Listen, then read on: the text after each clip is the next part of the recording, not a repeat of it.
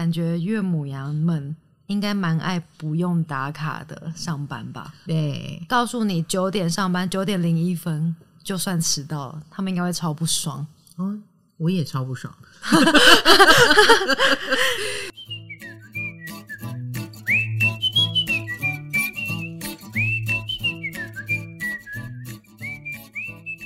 嗨，欢迎来到唐阳鸡酒屋，我是唐启阳。呃，我们今天要来继续我们的月亮星座专题啦。我们上一次呢，呃，这个月亮专题本来是闲聊，想不到造成轰动。呃，我们聊了几个星座：月亮金牛、月亮巨蟹、月亮天蝎，还有处女，还有摩羯座。所以还有大概七个星座没有聊到吧？那我们就今天来聊四个月亮星座。好，那我们今天就先来聊聊月水瓶吧。好。你有月水瓶的朋友吗？我同事是月水瓶。嗯，你的同事 玉玉米，玉米喜欢我们在背后这样讨论他吗？我其实觉得所有风象星座的人啊，都有这个所谓的客观理性，但是我也觉得是刻意的客观理性，因为我也常常觉得风象星座一旦情绪起来，那个是飓风等级的，还记得吗？嗯，所以我我觉得风象星座才不理性，好不好？对，他们不理性起来是疯子等级耶，疯子。正因为他们知道自己有点神经病，所以他们平常要表现出客观理性的样子，有自知之明。所以他们经常啊，我觉得我对月水瓶最明显的感觉就是，他们经常面无表情。没错，看不出来在想什么。就是因为他太敏感了，太有感觉了。他一旦开口，很可能就会激动起来。嗯，所以他要告诉自己：我不要像个神经病，我不要一直激动给人家看。所以我要断线。所以月水瓶如果表现出冷漠的样子或面无表情的样子，那是他处于断线的状态，强迫断线。好，这是月亮水瓶啊。哦，月亮水瓶的人有没有觉得唐老师了解你？好辛苦哦，也不辛苦。他们这么断线。你觉得辛苦在哪里？不会很惊吗？听起来蛮惊的，有一点惊。但是这这已经是他们的惯性了。他们切切情绪的能力还蛮强的。哦，嘿，所以他们如果遇到旁边的人正在暴怒中，他们也完全不会被影响喽。嗯，如果他想要不被影响的话啊，对啊，嗯、对他们生气好没有成就感哦，有那么一点哦。但是会这样，是因为这个月水瓶知道自己生起气来有多可怕。嗯。然后他发起疯来，嗯，的后果是他不要的，他一定发过疯，然后他发疯的后果一定很糟，然后又会被人家误会，他不要，哎，所以他宁可现在面无表情，或者宁可看起来坚强一点哦。好的，然后我讲到月水瓶的时候，我曾经有说过一个特色，他们所有的月水瓶都认同，就是他们超讨厌肢体接触。对耶，你有你有感觉到玉米有这个特特有，因为我就是我没我没有特别爱肢体接触，但我还好，我有时候会搂他搂他的那个肩膀啊什么的，他会说、嗯、你不要你不要碰我，你不要过来，你很恶心，真的假的？对，很恶心哎，这样子 真的对会这样。我我我觉得月水瓶的这一点是，就是所谓的客观疏离的这件事，他们蛮展现在肢体活动上的，所以。当然了，如果是很亲密的关系，他打心眼里、心灵上都能接受，他当然就可以接受跟你的亲密接触。那种无端端的、没什么理由你就来碰他的，我觉得他们就很像触电一样，就是很不舒服。嗯，不是爱上你的触电哦，是令他不舒服的触电，就是你刚刚讲的恶心。嗯，所以这导致于，就是即使是亲密关系当中，我觉得他们也会有一种。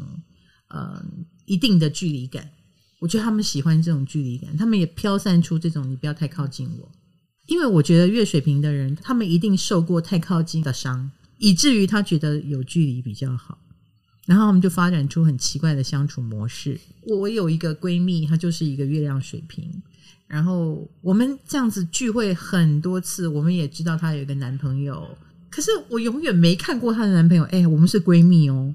我们都可以怀疑她没有这个男朋友，她是不是骗我们？虚构人物编了一个给我们，但不是，是真的。然后唯一的证据就是每天晚上九点，那个人一定会打电话给她。有有时候我们会，因为我们会喝酒啊，我们会去玩啊，会弄到半夜一两点。然后我心里想，你是有伴侣的人，把你拖到一两点不太好意思。但他说没有关系，没有关系。而且这样次数是很多的。他他平常工作应酬也很多，他每天都很晚才回家。所以我说，你的伴侣为什么可以接受你这样子啊？嗯，他说他已经习惯了。然后他们约定好维系关系，就是晚上九点一定会接到他的电话。然后我们就会在九点到九点十五分之间可能通一下电话，我们都会知道说那段时间你要消失一下。那那一天这样的相处就够了哦。然后他回去以后，这个人可能已经睡着了，他也不打扰他。第二天早上他醒来的中午，他醒来的时候，那个人也已经走了。哦，他们是室友，你要这样讲也可以，但是他们的确是一对。他的那个距离感好像不只是身体，嗯，然后跟心情，然后跟他物品好像好像也有，是因为我我早上有时候来上班的时候，我就会发现，呃，我隔天有东西不小心弄堆到玉米的桌上，我早上来的时候发现他已经默默把那些东西都拨回我的位置上。是的，所以以后如果你跟一个月亮水瓶的人相处，你真的要给他空间。来，玉米还有什么怪行为？怪行为，你们这个作为同事的说说看。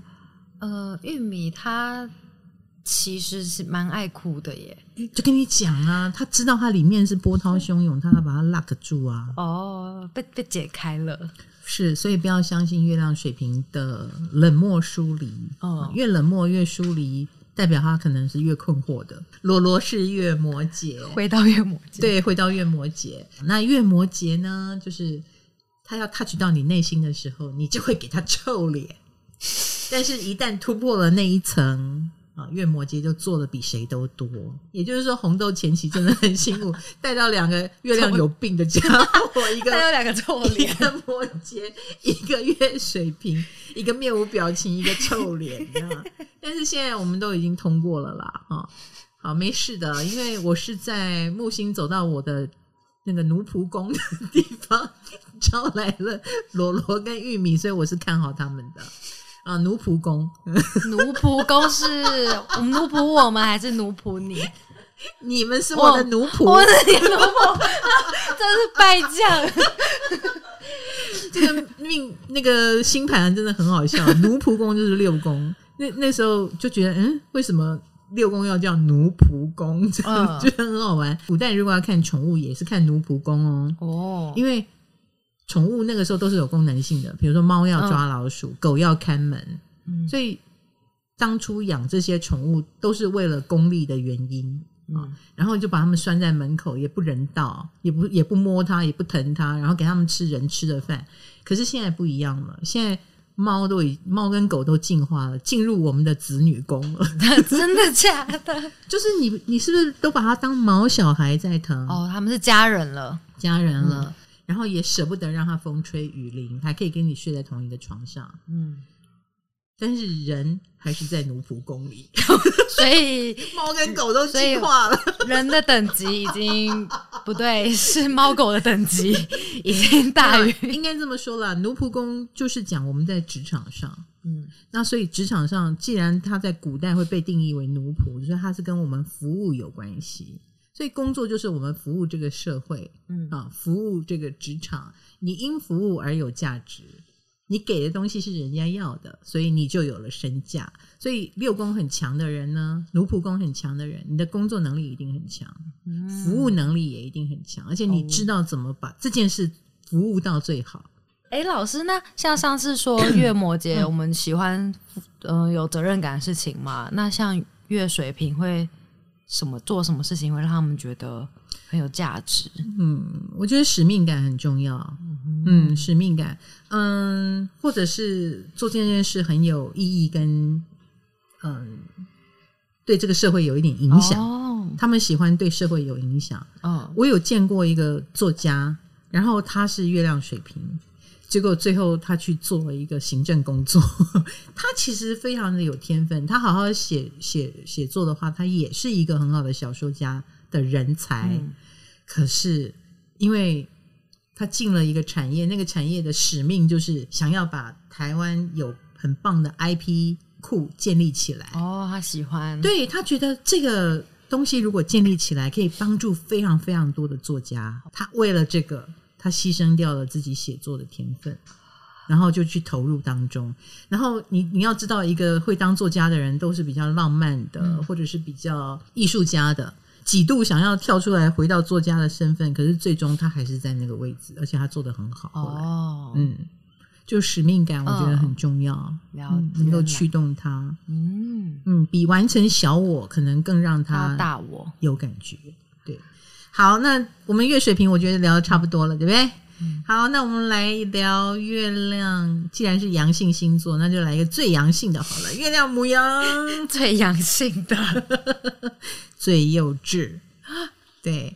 你知道月亮母羊有一个误区哦，就是很多人说，哎呀，母羊不就是一个有领导能力或者是呃有领导魅力的星座吗？嗯、我常觉得火象都很有领导魅力，但是火象母羊啦、狮子啦、射手的领导魅力多半都是因为他们很热心，然后或者是比别人更主动，或看起来很耀眼，然后就变成他他是头。然后一般来说，火象也蛮喜欢当头的感觉，嗯，所以就所谓的领导魅力就出来，但不代表他们很想当领导者哦。尤其是母羊座，母羊座被误会最多了。其实母羊座最想做的就是自己。什么叫做自己呢？就是我爱怎样就怎样。当领导者就不能爱怎样就怎样啊。所以我其实觉得母羊才没有这种什么当头的欲望，但他们的确有实力。嗯，他们有冲力。哦，他们如果要冲的话，是冲得出一个场面的。哦、而且因为他带头冲了嘛，哎，不小心打了一个胜仗，啊，只好带兵，应该是这样。所以很多母羊也会克制自己，不要随便去开创。他们。因为他们知道，一旦投洗下去，他就不能只做自己了。嗯、他可能就要服务很多人，要满足别人的期待，或满足这个架构的期待。这其实给自己添麻烦。嗯，哎，然后因为母羊座一旦进入体系，就做牛做马了。哇，就不能做自己了。所以其实我一直觉得，很多母羊星座的人，嗯，他们更喜欢斜杠的生活，嗯，更喜欢斜杠的角色。太阳如此，月亮也如此。如果这个地方让月母羊的人觉得你接受我，你可以让我安心的当小孩，嗯，安心的当自己，哦，好，那他就会愿意待下来。哦，他的自己很可能是，哦，我中午才能来上班，然后我愿意晚上九点下班，这公司可以接受吗？可以，那我就待下来。哎，我五点要去接小孩，可以接受吗？可以，好，那我就待下来。嗯，我觉得他们可能更在乎的是所谓的自己跟私下的生活，可以好好做自己的，对，而不是为了职场而奉献，哈，加班加到不用接小孩。我觉得岳母羊应该做不到。嗯，对，所以他们其实更热衷于他们的家庭生活啊，更热衷于他们自己的私人，对私人跟他最想那个时候最 focus 的事情。哎，允许他做自己很重要。有哎、欸，因为像浩浩，他所说过，他有七十五个小时没睡觉过。哎，对，因为他上一个工作好像是在一个节目的后，就是就电视台电视台的制作单位。哦，他却可以在这样的环境上待下来，这非常的母羊哎、欸。因为我觉得母羊的能量是来自于冒险，嗯，或来自于克服万难，就是。给他一点难题，让他去克服，可能还比你给他一个任务要他去扛，可能更能刺激他。所以他们工作上可能蛮爱遇到困难的哦，嗯，像打仗一样，嗯，打仗的工作，一个一个攻破，嗯，把困难处理解决，或者是埋头苦干的成就感吧。嗯，所以合不合理已经不重要了。嗯，我觉得他有点把它当做游戏在看，就是。我今天又解锁了七十五个小时不睡觉哦！我上次最高纪录是七十个小时，现在是七十五个小时。我要是生到这样的月亮母羊小孩，我就想把他捏死。他不断超越自我，就是不不要不要在这里玩，好不好？我真的买电动玩具给你玩，很厉害，我会心疼啦。嗯，但是我觉得要激起他们月亮母羊的热情，也不是那么容易的事情。嗯，他一旦走了以后，他就不回去啦。对不对？嗯，我想到一个很基础、很基础的感觉，岳母羊们，嗯，都应该蛮爱不用打卡的上班吧？啊，对，如果你告诉告诉你九点上班，九点零一分，就算迟到了，他们应该会超不爽。哦，我也超不爽。我觉得，嗯，所有的母羊应该都会超不爽，因为母羊讲究的是爆发力嘛。嗯嗯，比如说。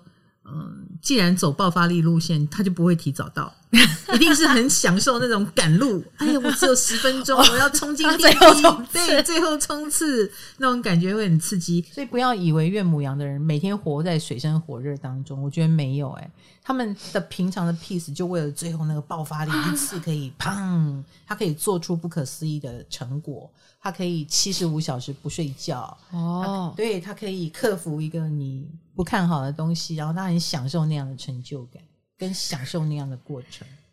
但是这个归功到最后不就是焦虑了，所以就变得很母羊吗？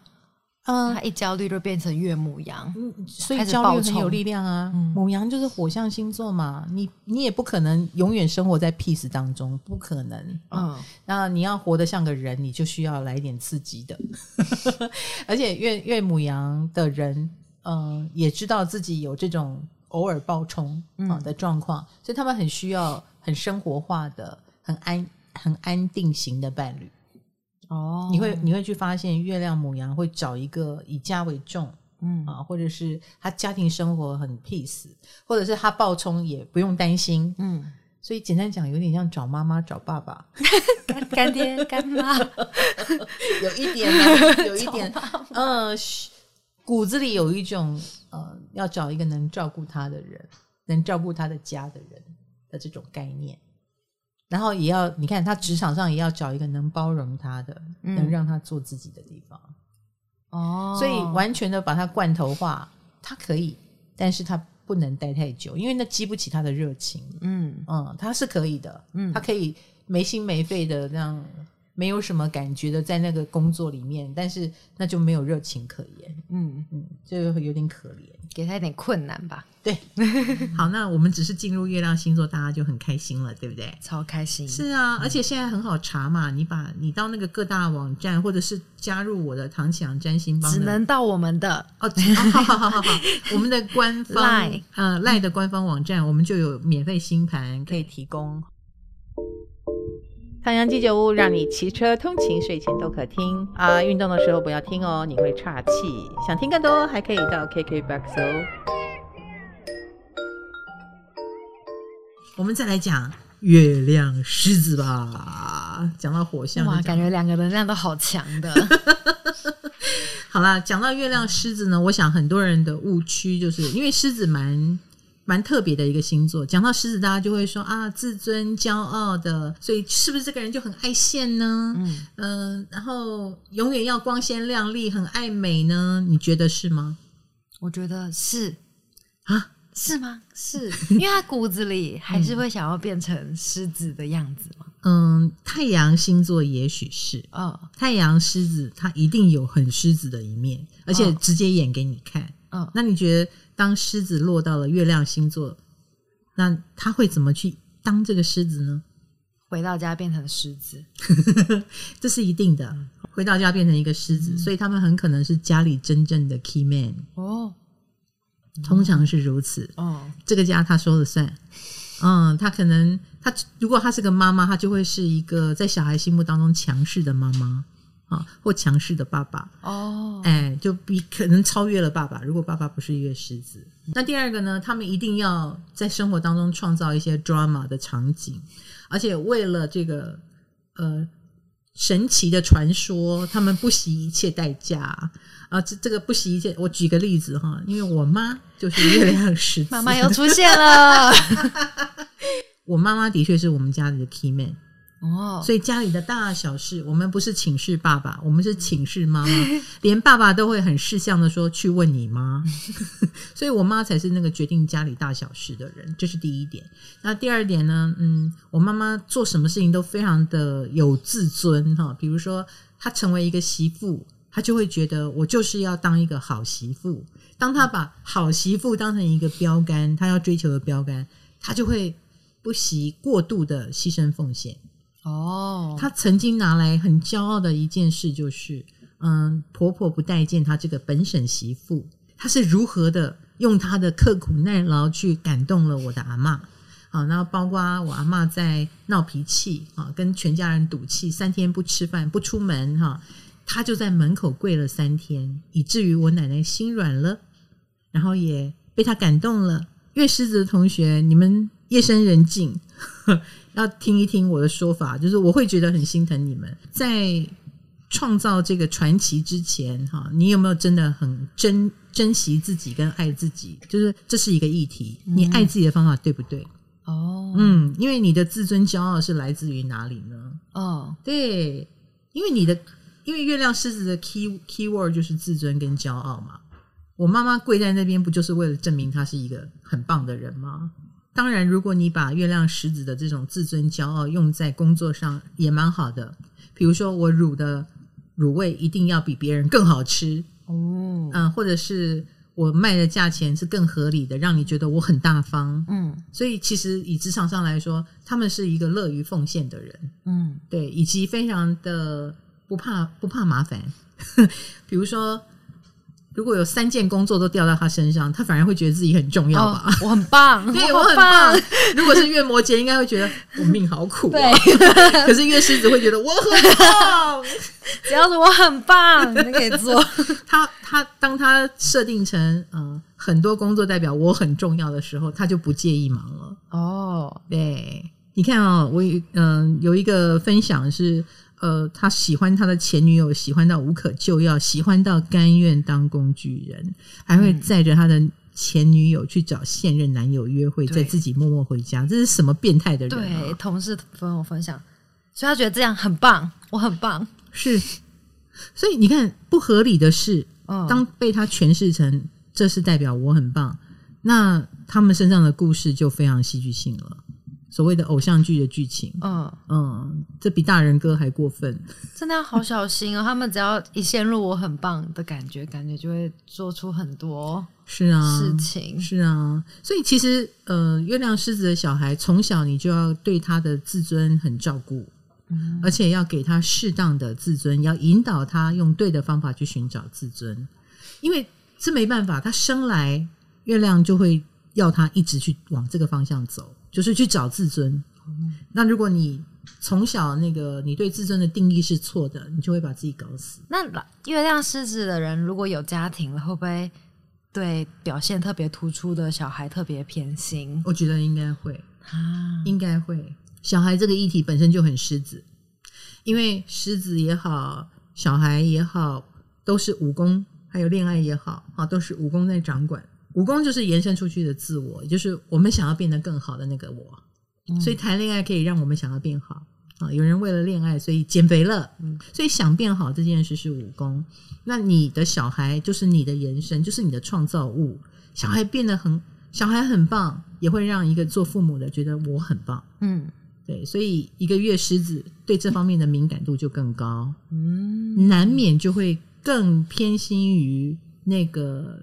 让他很有面子的小孩，可是你要知道哦，这叫月亮，嗯，月亮的发作方式又不一样了，隐性的，很隐性的。比如说，他很在乎这个表现的很优秀的小孩，但是他是用关心跟爱吗？那也不一定，嗯，很可能是更严厉的督促你，嗯，或者是他觉得打击你才会让你更好，哦，所以每一个月亮狮子的发作方式也是不同的。那我也要说一下，我觉得其实月亮狮子的人，你可以看得出来，嗯，是那一股自尊跟骄傲在支撑他们，扛了很多他们不应该扛的责任，或者是做太多的牺牲奉献，就为了别人的一句称赞，我觉得有点太委屈自己了，嗯，有点过多，因为你你如果再加上一点什么童年的阴影，自我感觉不良好，比如说这个家明明是亏待你的。伤害了你很多，可是月亮狮子很可能是属于我要做得更好，来让你们知道我是值得被爱的，所以他就会做过多，他可能会成为那个最孝顺的人，孝顺到连不合理的待遇也一并都吃下去，就因为他觉得这是他的自尊跟骄傲。那这虽然是一个占星的机制，可是我觉得现代人是进化版啊，我们把它说破了，我就希望你可以不用做到这么委屈，你是。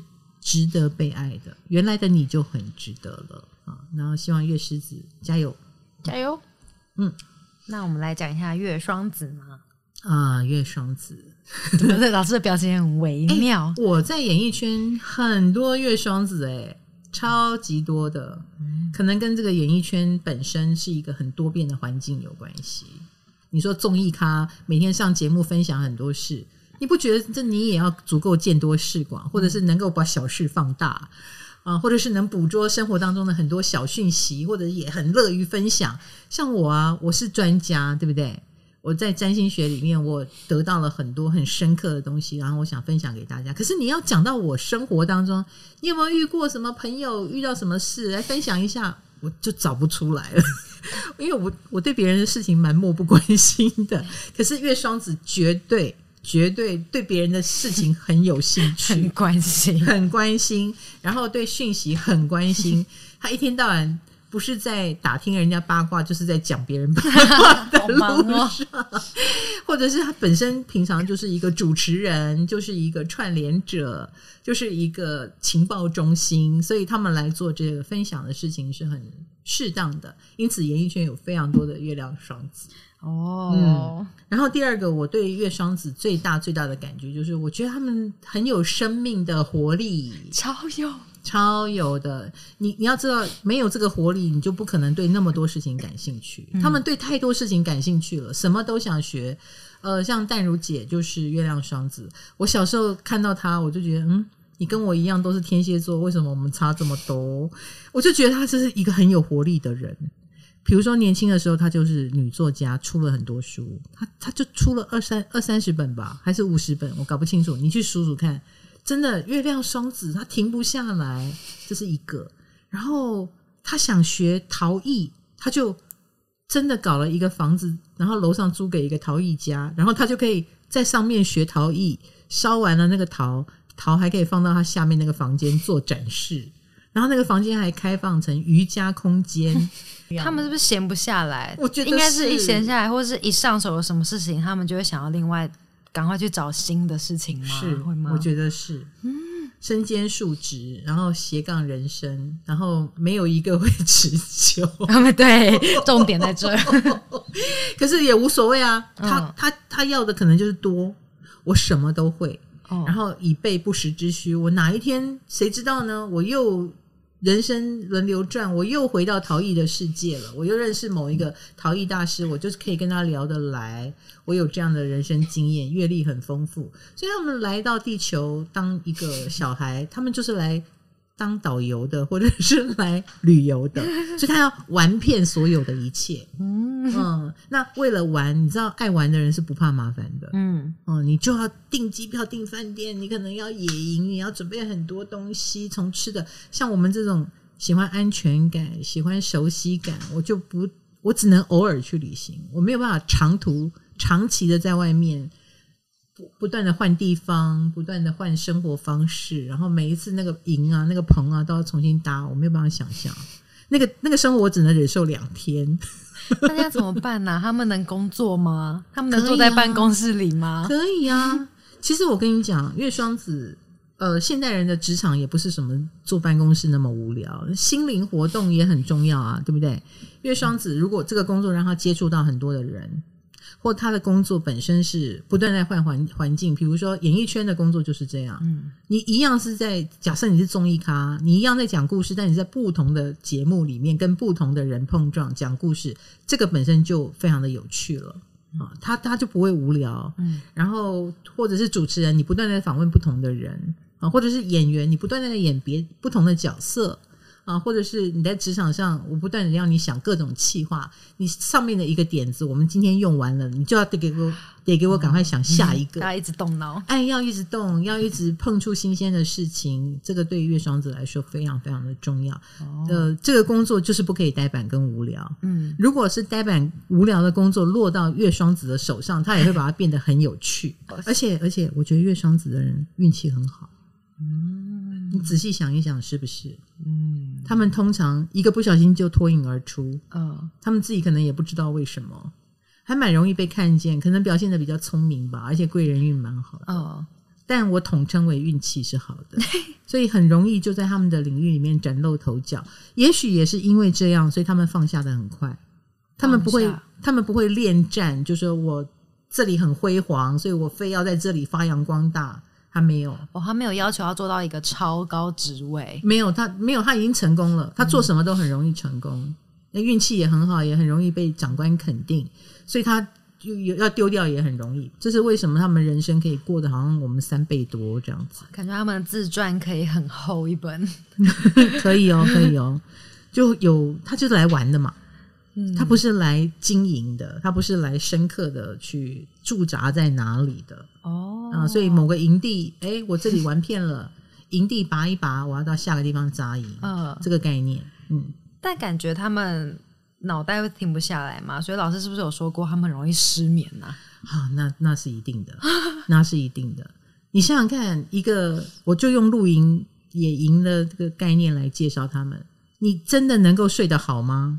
你不太可能吧，因为外界的变数太多了。嗯，所以他们永远生活在变数当中，那他们的那个整个人的机能就会被调动起来，包括连睡觉的时间就是也静不下来。你就不要让我们的脑子想到什么事，比如说他一躺下去想说，那明天嗯、呃，那个那个工作要怎么处理，可能脑子就开始一路往下想想想想想，把剧情演练一遍。狂想，就就睡不着了，真是狂想曲。对，就睡不着。我跟你讲啊，晚上睡不着是现代人的通病啦。嗯，但是每个人睡不着的原因不太一样。嗯，月亮双子就不是啊，月亮双子很愿意睡啊，但他们睡不着，嗯、他们脑神经很活跃，他们不能想事情，一旦想事情，他就又嗨起来了。嗨，他是嗨起来，嗨起来。比如说，哎，某一本书是不是有讲到这个？他可能就起来翻书了，或者是打开电脑了。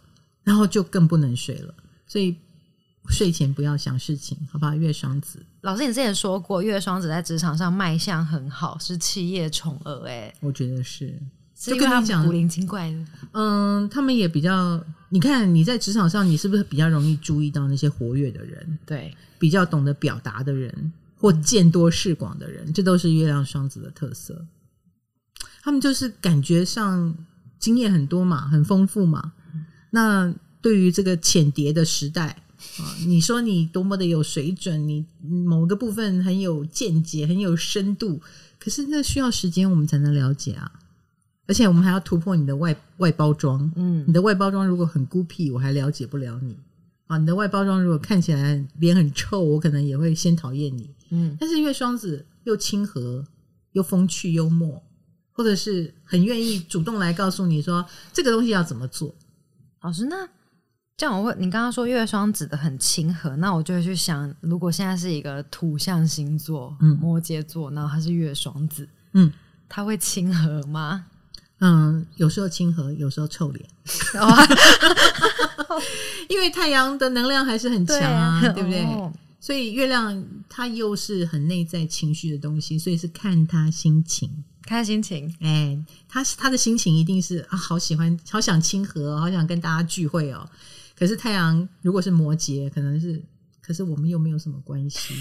我们为我为什么要这么三八？算了，内心在拉扯。对，那个摩羯就会浇熄了他这一股能量，所以他可能会过着蛮冷热交替的生活。嗯，所以你看哈，日月如果是同相，同样水象，同样风象，同样火象。我觉得就会比较调和一些哦，你懂我意思哦？哎、欸，外在跟内在比较一致。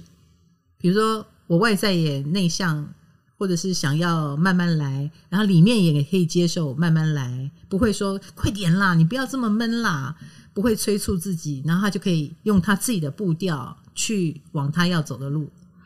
嗯，那应该不调和的怎么办？没有，所以人生的功课是这样的，哦，没有那么好过。对对对，所以自我调和很可能就是你的人生功课。嗯嗯，然后怎么样好好的对待你的太阳跟月亮的不同啊？哦，那这就是你能克服好这一点，你什么都做得到。嗯，是不是？人最能最不能搞定的不就是自己吗？那如果日月已经调和了的人，我觉得你们要做的是贡献社会，因为你比别人更容易调和自我。你已经得到了一个大礼物，那再来就是好好的发挥你这个调和之后的能力，嗯啊，去贡献给这个社会，然后自然而然，我觉得就是呃，职场会更好吧。哦，老师就是一个日月已经调和的，我在说我自己吗？对，哦、我是的。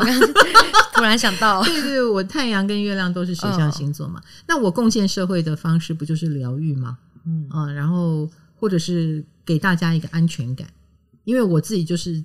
水里来火里去哦，经常在不安全感中打滚，所以我可以理解不安全感的人心里在想什么，嗯，受到委屈的人心里在想什么。比如说我刚刚安慰月亮狮子的人就是这样，你们外表看起来光鲜亮丽又很好强，但是好强的背后却是无尽的委屈，嗯啊，所以我我能够理解，因此呃，我把我的见解告诉你啊，希望你不要再委屈了。那我这就是我太阳跟月亮调和之余。哦，我很快的得到这个结论，那我就可以把这个结论送给大家。我们的月亮星座越讲越有深度，对呀，好有深度哦！我是不调和的，我好好调和。你的太阳是双鱼，就是水水跟土啊，然后月亮在摩羯，对，某种程度还算调和，因为至少都是阴性星座哦。这样懂我意思啊？因为他们是六十度的关系，所以卡罗的不调和是第二等级，第一等级就是。不相关哦，就更更不调和。一百五十度就是不相关。比如说太阳在天蝎，月亮在母羊哦，呃，或者是太阳在双子，然后月亮在天蝎之类的。好，这就是一百五十度。这些被点名的，欢迎留言告诉 有多不调和。是啊，那我们还有三个月亮星座还没有讲：月亮天平、双鱼、射手。期待下一次的月亮专题喽，我们下次见。